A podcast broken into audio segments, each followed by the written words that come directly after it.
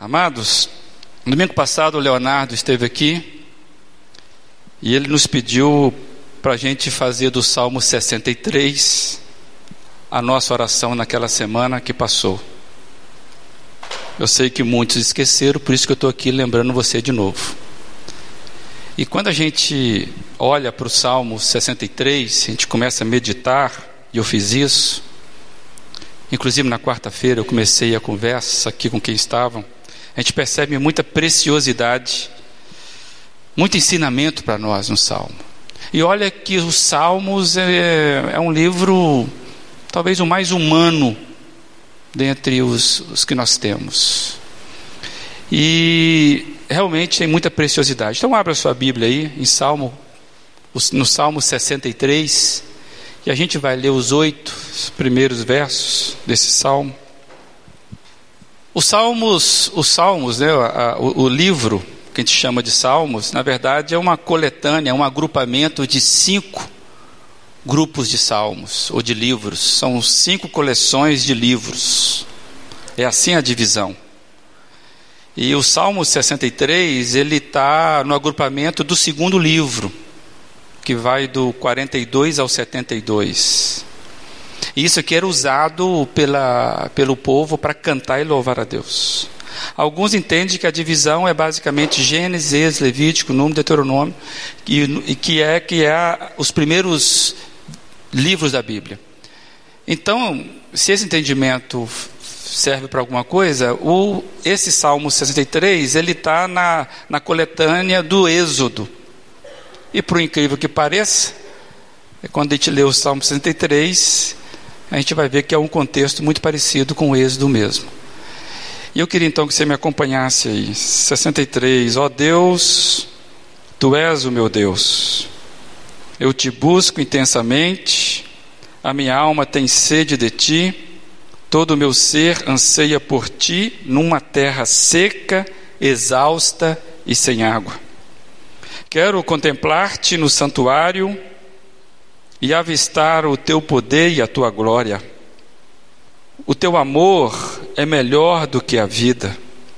Por isso os meus lábios te exaltarão. Enquanto eu viver, te bendirei, e em teu nome levantarei as minhas mãos. A minha alma ficará satisfeita, como quando tem rico banquete. Com lábios jubilosos, a minha boca te louvará. Quando me deito, lembro-me de ti.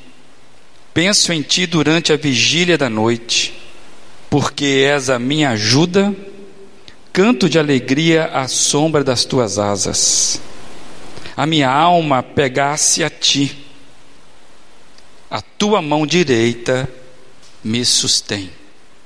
Até aqui que Deus possa ter misericórdia da tua vida e da minha. Amados, Recentemente eu fiz uma, uma releitura de todos os salmos. De vez em quando eu faço isso. Pego um, um livro e vou reler o livro.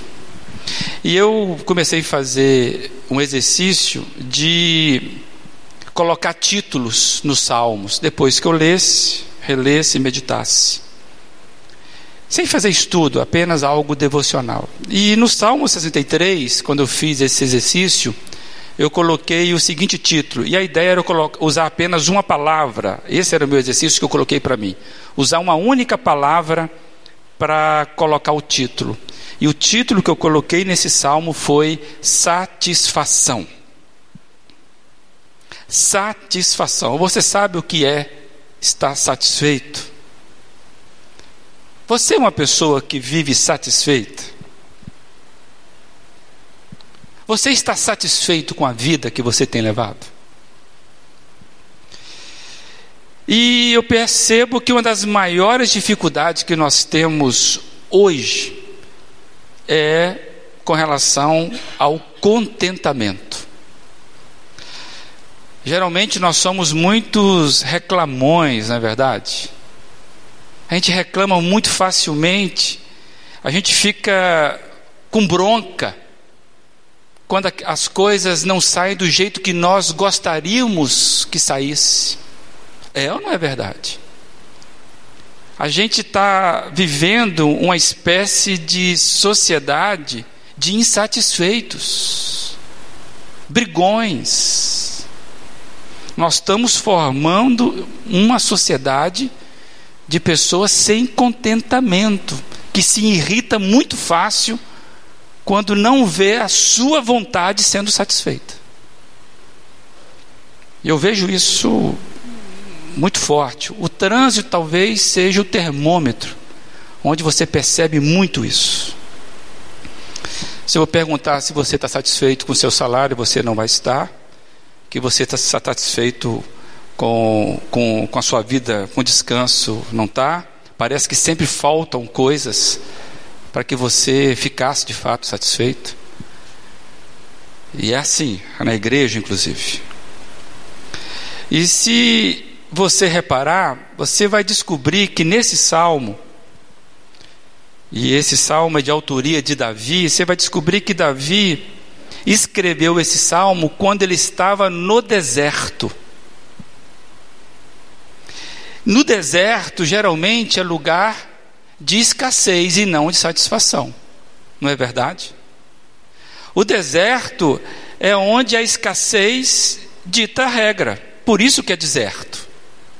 E não de satisfação. Então, como que a gente pode dar um título ou ler esse salmo e perceber uma pessoa satisfeita, sabendo que essa pessoa estava num deserto?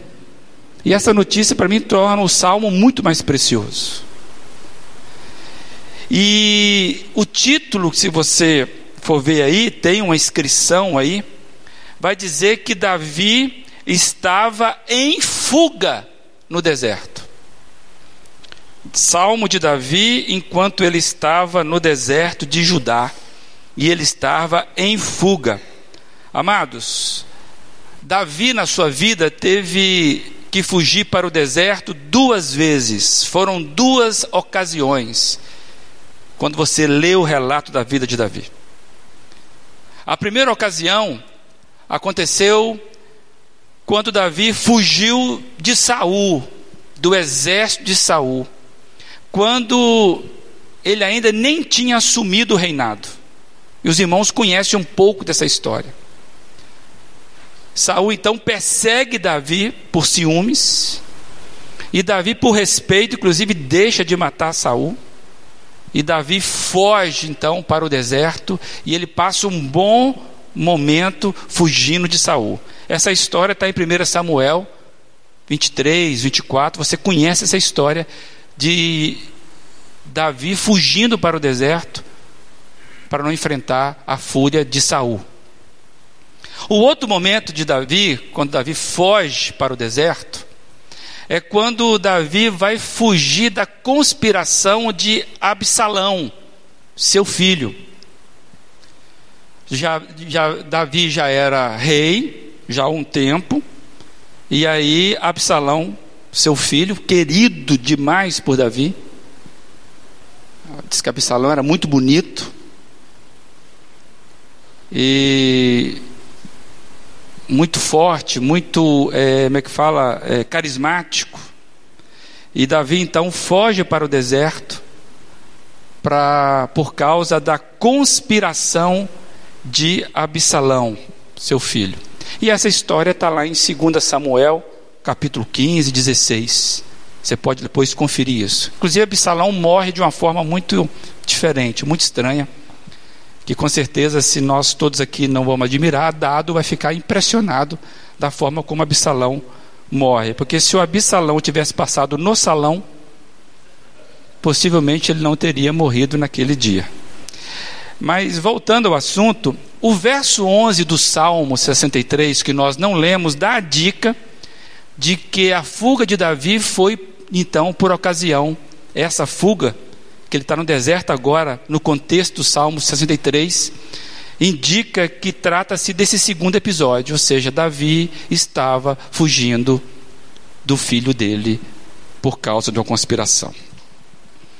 E, é, e é, quando você pensa nisso, o texto lá que fala disso diz assim: você, não, só você ouvir. Então Davi disse aos conselheiros que estavam com ele em Jerusalém: Vamos fugir. Caso contrário, não escaparemos de Absalão. Se não partirmos imediatamente, ele nos alcançará, causará a nossa ruína e matará o povo à espada. Está lá relatado, lá em 2 Samuel 15. O rei atravessou o vale de Cedron e todo o povo foi com ele em direção ao deserto. Está lá. Só para os irmãos perceberem o que era essa conspiração. Estava falando de morte, de ruína, de matança. Então Davi sai de Jerusalém para o deserto. Você consegue imaginar agora esse moço, já adulto, escrevendo o Salmo 63, você consegue imaginar o estado emocional de Davi? Um rei que está sofrendo um golpe de Estado promovido pelo próprio filho. Você consegue imaginar isso? Dupla traição. E cá entre nós, você sabe disso, se tem um sentimento difícil de fechar no nosso peito e que engasga a nossa garganta é o sentimento de traição. Porque traição só é possível pelos de casa, pelos amigos. Inimigo não trai. O sentimento de traição é duro porque vem daqueles que nós amamos, que nós confiamos, que nós dividimos as coisas. Está aqui Davi sendo golpeado como rei e como pai. Dá para você imaginar o estado emocional desse moço? Então se coloque nessa posição. E é justamente por esse ingrediente de fuga, de deserto, de traição, que eu acho que esse salmo ele é espetacular, amados. E às vezes a gente vai lendo assim, a gente passa tão batido por algumas coisas. Esse salmo é espetacular, porque nós estamos diante de um homem que consegue tirar palavras espetaculares para nós. Por isso que isso é Bíblia.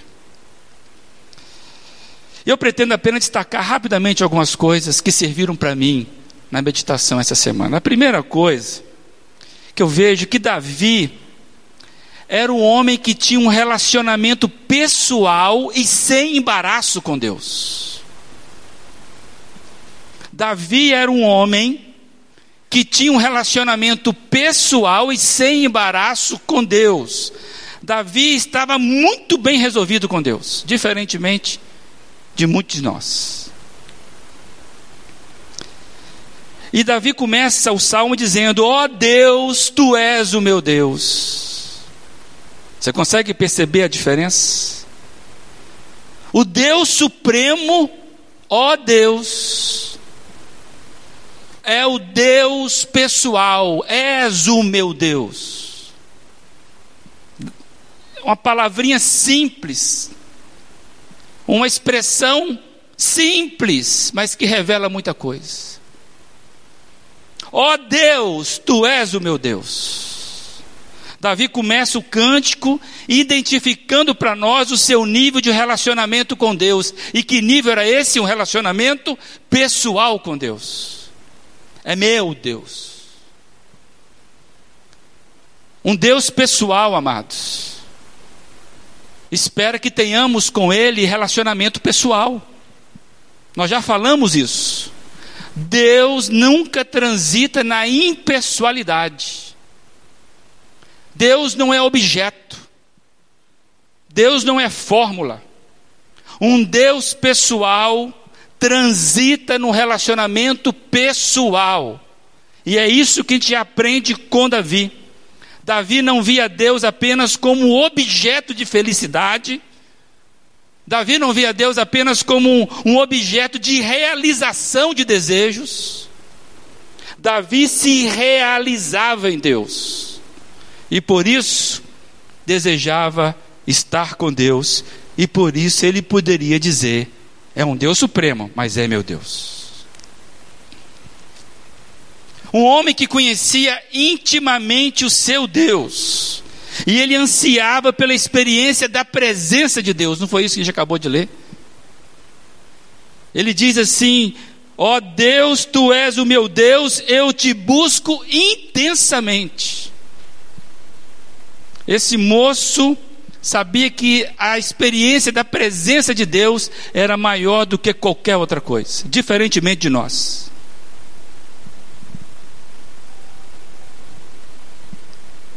Deus precisa, amados, ser pessoa de relacionamento. E não apenas um ser distante que é acessado, ele está lá no, no céu, ele é poderoso, é um ser distante que é acessado por cerimônias e rituais e orações. Esse não é o Deus que eu vejo nesse salmo que Davi está nos ensinando. Tem muita gente que vê Deus apenas como aquele que é acessado nos momentos de perigo. Deus é pessoa, e pessoa quer se relacionar com pessoa da forma mais concreta possível. E Davi vai dizer: Eu te busco intensamente.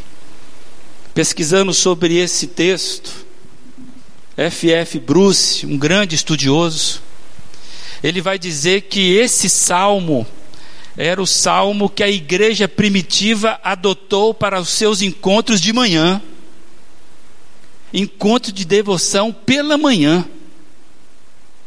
E ele explica isso dizendo que essa expressão busco, eu te busco, o verbo buscar aqui, que é completado na NVI por intensamente, ele diz que está associado à palavra hebraica aurora, que é o despertar do dia. E a ideia então é de se voltar para Deus com intensidade na, nas primeiras horas da manhã. Essa ideia é, é aquilo que a igreja primitiva começa a adotar pela manhã. Antes de buscar o, o pão, a gente busca o doador do pão. E essa ideia a gente consegue ver em outros salmos. Por exemplo, o Salmo 57 vai dizer assim: Acorde, minha alma, acordem harpa e lira. E diz mais: Eu vou despertar a alvorada. É bonito isso. Vou pegar o violão, vou pegar a flauta, vou pegar a bateria, eu vou pegar a minha garganta de louvor e vou fazer o seguinte: acorda dia, porque eu já acordei. Eu vou antecipar o dia, porque eu tenho motivo para adorar. É bonito isso. Cantar para despertar o dia. E o Salmo 136 fala: Espero pelo Senhor mais do que as sentinelas pela manhã. Sim, mais do que as sentinelas esperam pela manhã, eu espero pelo Senhor. Então, essa ideia de uma decisão motivada antes de qualquer circunstância, antes que haja o dia, uma vez que eu estou acordado, uma vez que eu vivo, eu já decidi como é que vai ser meu dia. Eu não vou abrir mão de louvar a Deus nesse dia, não importam as circunstâncias. Busca o Senhor intensamente. A impressão que eu tenho é que não eram as circunstâncias que ditavam o jeito de como Davi iria viver o seu dia. Não eram as circunstâncias que ditavam para Davi como ele iria viver o seu dia. Amanhã é segunda-feira. Quem vai ditar como que você vai viver a sua segunda-feira? Já está decretado, já está já tá marcado como é que vai ser? Você é vaquinha que vai para o matadouro na segunda-feira? A decisão de Davi era esperar pelo Senhor. E isso começava bem antes do dia começar.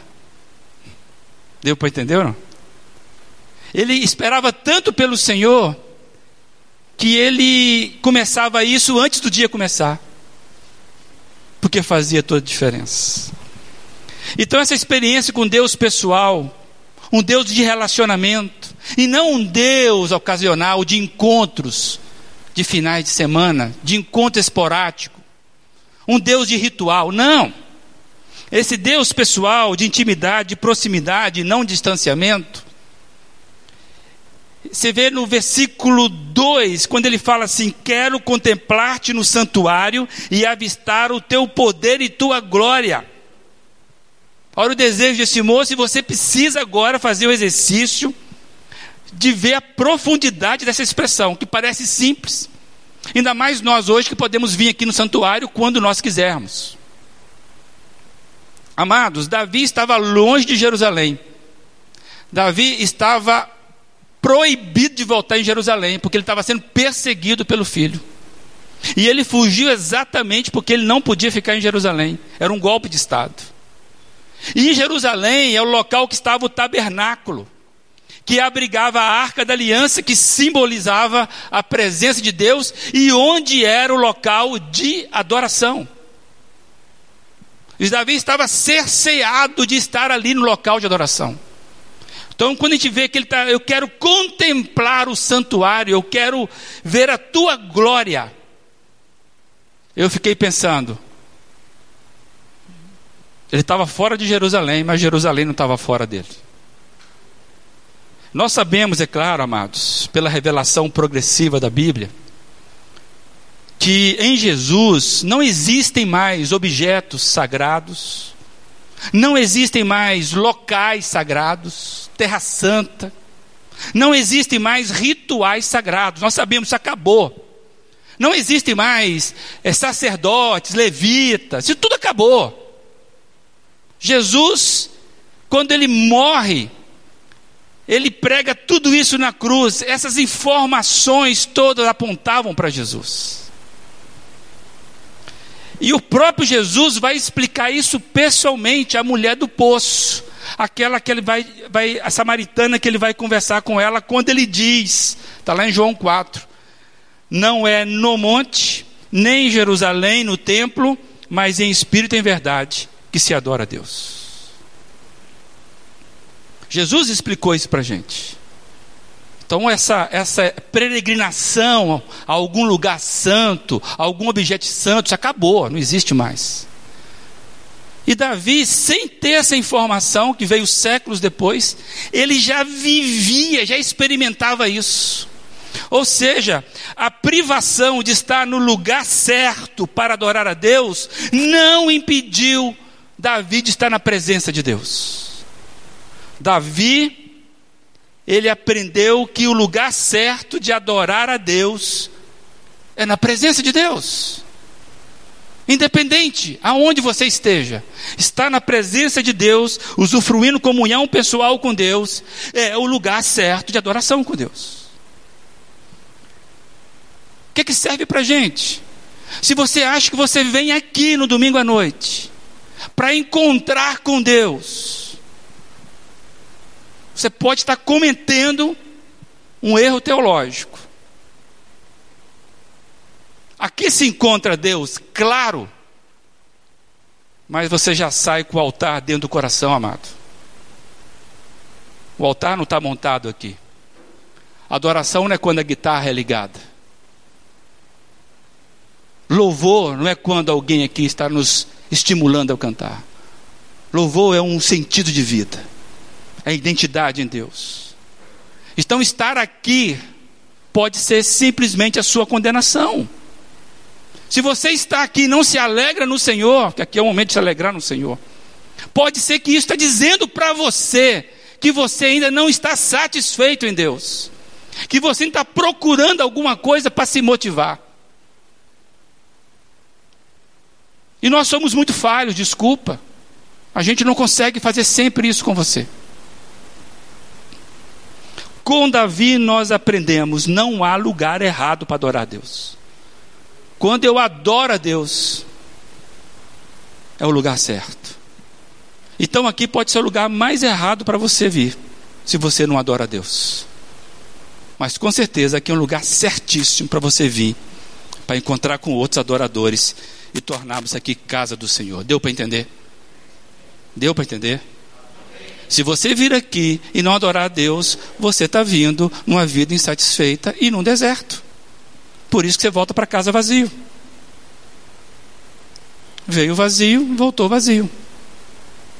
Que Deus tenha misericórdia da sua e da minha vida. Que esse local seja um ponto certo, porque eu já encontrei antes. Então, Davi tinha uma relação pessoal com Deus pessoal. Davi tinha uma inclinação, um desejo para encontrar com Deus, assim, que era maior do que o próprio dia, e independia de qualquer dia.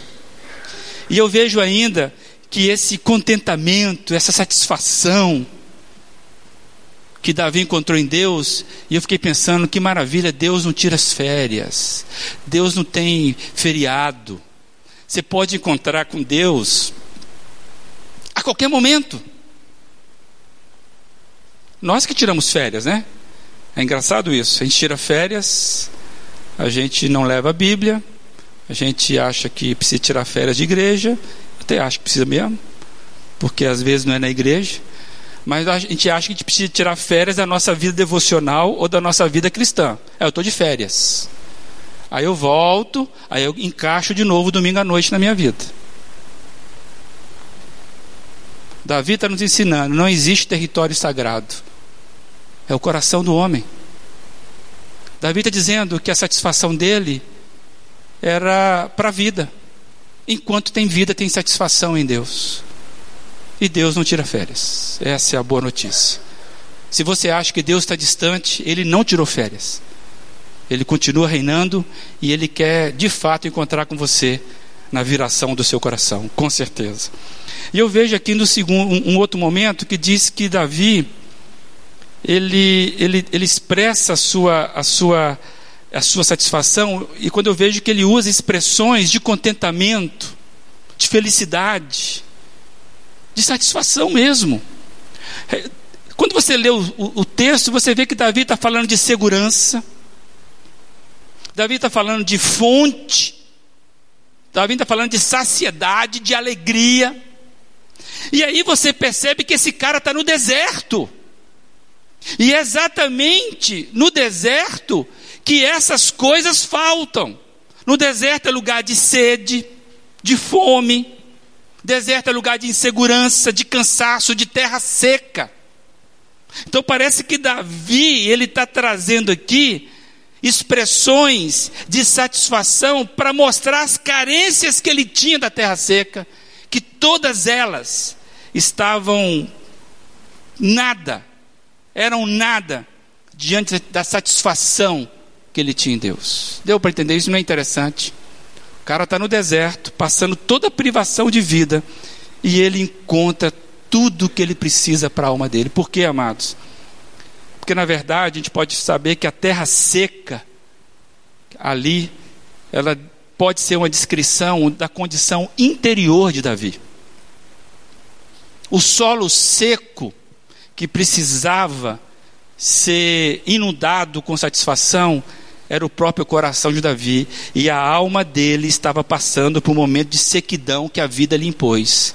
Mas ele consegue encontrar fonte que satisfaz, satisfaz a, aquela alma mais ressequida. Davi não era um super-homem, não era um super-herói. Que eu acho interessante, no momento de sequidão, ele encontra a fonte para a alma dele. E essas figuras de linguagem, para mim, estão trabalhando exatamente esses antagonismos. Ou seja, estava tão satisfeito em Deus que a escassez do deserto era apenas um parâmetro para o tamanho da gratidão que ele tinha. Ele se achou tão satisfeito em Deus, que quando ele via a escassez do deserto, era só para mostrar o tanto que ele estava grato, porque o Senhor é o meu Deus. Amém por isso. A vida precisa estar satisfeita em Deus e não nas circunstâncias, amados. Sede de Deus deve ser mais evidenciada do que a sede e fome de outras coisas. Deus é a fonte que sacia a alma, e isso é destacado mais do que outras necessidades ou de outras fontes. A vida precisa estar satisfeita em Deus, porque senão nenhuma circunstância vai dar conta. Aquilo que já dissemos aqui de, de Santo Agostinho. A alma do homem só encontra descanso quando descansar em Deus. Então, para a fome da alma, para a sede da alma, a satisfação tem que estar em Deus. Como é que está o seu deserto? Você está tendo fome e sede de que ou em quem? O que está provocando secura na sua alma? Você depositou esperança em quê? No filho? Era o que estava acontecendo com Davi. Davi depositou esperança na família, no filho, e estava colhendo sequidão. Por quê? A família falha. Você está depositando confiança em quem? No governo? O governo falha. Na escola, a escola falha. Na saúde, a saúde falha. No emprego, o emprego falha. Está depositando confiança no pastor? O pastor falha. Por isso que o estado de sequidão ele surge a qualquer momento, e Davi está nos ensinando a fome e a sede que o homem tem não pode ser nas circunstâncias, porque senão você vai morrer de fome, você vai morrer de sede. Tem que estar em Deus, deu para entender, amados? Então não negue que você está passando frustração, não negue que você está com sequidão, mas procure saciar-se em Deus. É isso que Davi fala. A minha alma tem sede de ti. Todo o meu ser anseia por ti. Interessante que fontes necessárias para a vida são poucas. E Deus tem dado esse canal.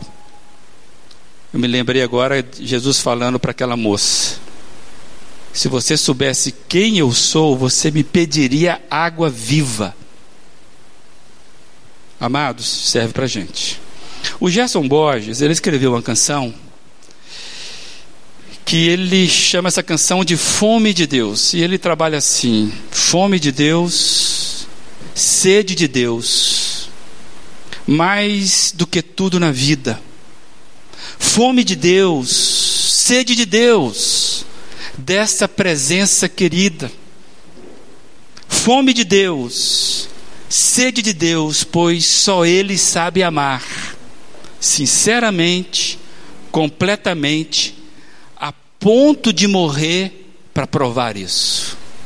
Fome de Deus, sede de Deus, pois Ele é o meu paizinho.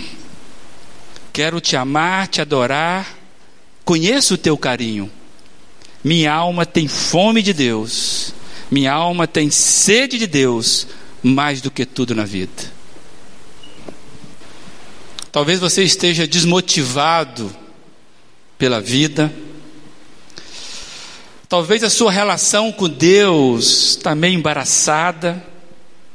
Você não está conseguindo entender onde é que está Deus. Mas lendo esse salmo, vem para a gente o desafio, amados. Precisamos, antes de qualquer coisa, descobrirmos a alegria da presença do Senhor. Onde é que foi que você perdeu a alegria da presença do Senhor? corre logo para voltar e pegá-la. Não tem saída para você e nem para mim, para quem quer viver uma vida satisfeita. Voltarmos na presença do Senhor com alegria e gratidão. E quando a gente lê as promessas de Deus na Bíblia, eu quero trazer só uma. Jeremias 29 fala: Vocês me procurarão e me acharão quando me procurarem de todo o coração. Eu me deixarei ser encontrado por vocês, declara o Senhor, e os trarei de volta do cativeiro. Por que que você está deixando você ser preso, cativo das suas emoções, das circunstâncias? Hoje o convite é corre, sacia a sua vida, a sua alma tem sede de Deus, volta para a presença dEle. Outra coisa não vai satisfazer a sua vida. Deus é quem transforma desertos em mananciais. O seu Shed falou isso nesse salmo. Deus é quem transforma desertos em mananciais. É o resultado de quem busca Deus. Segurança, alegria. Não é que tudo está bem, mas eu encontro satisfação para a vida. Então eu não sei onde é que você está.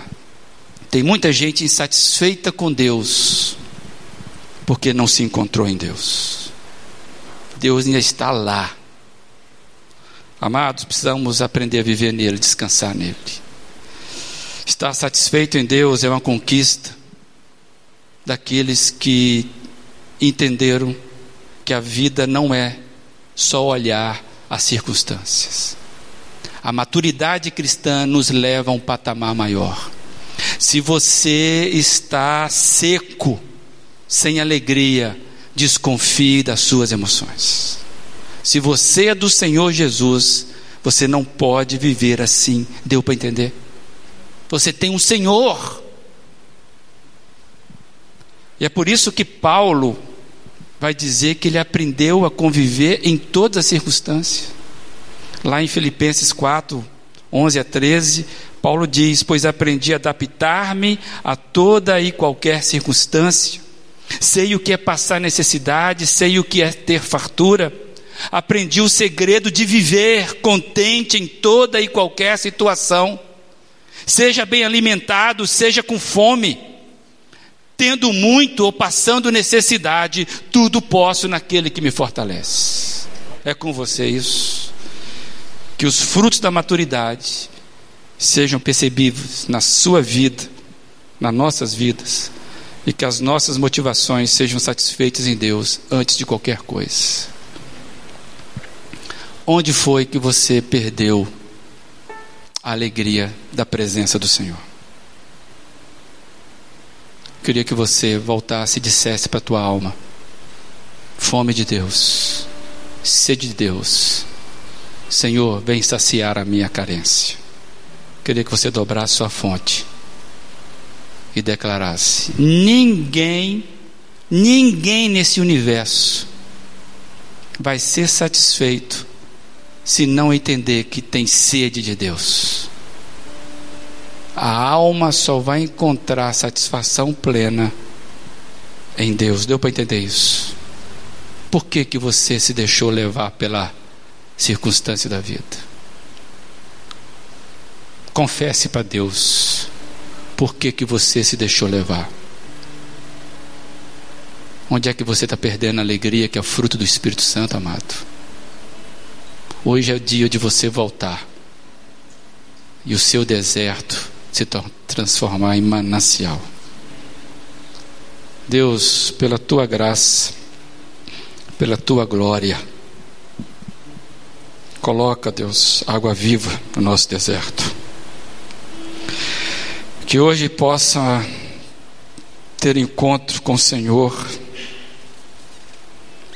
E que, ó Deus, apesar das dores das nossas vidas, nós queremos dizer: o Deus Supremo é o meu Deus.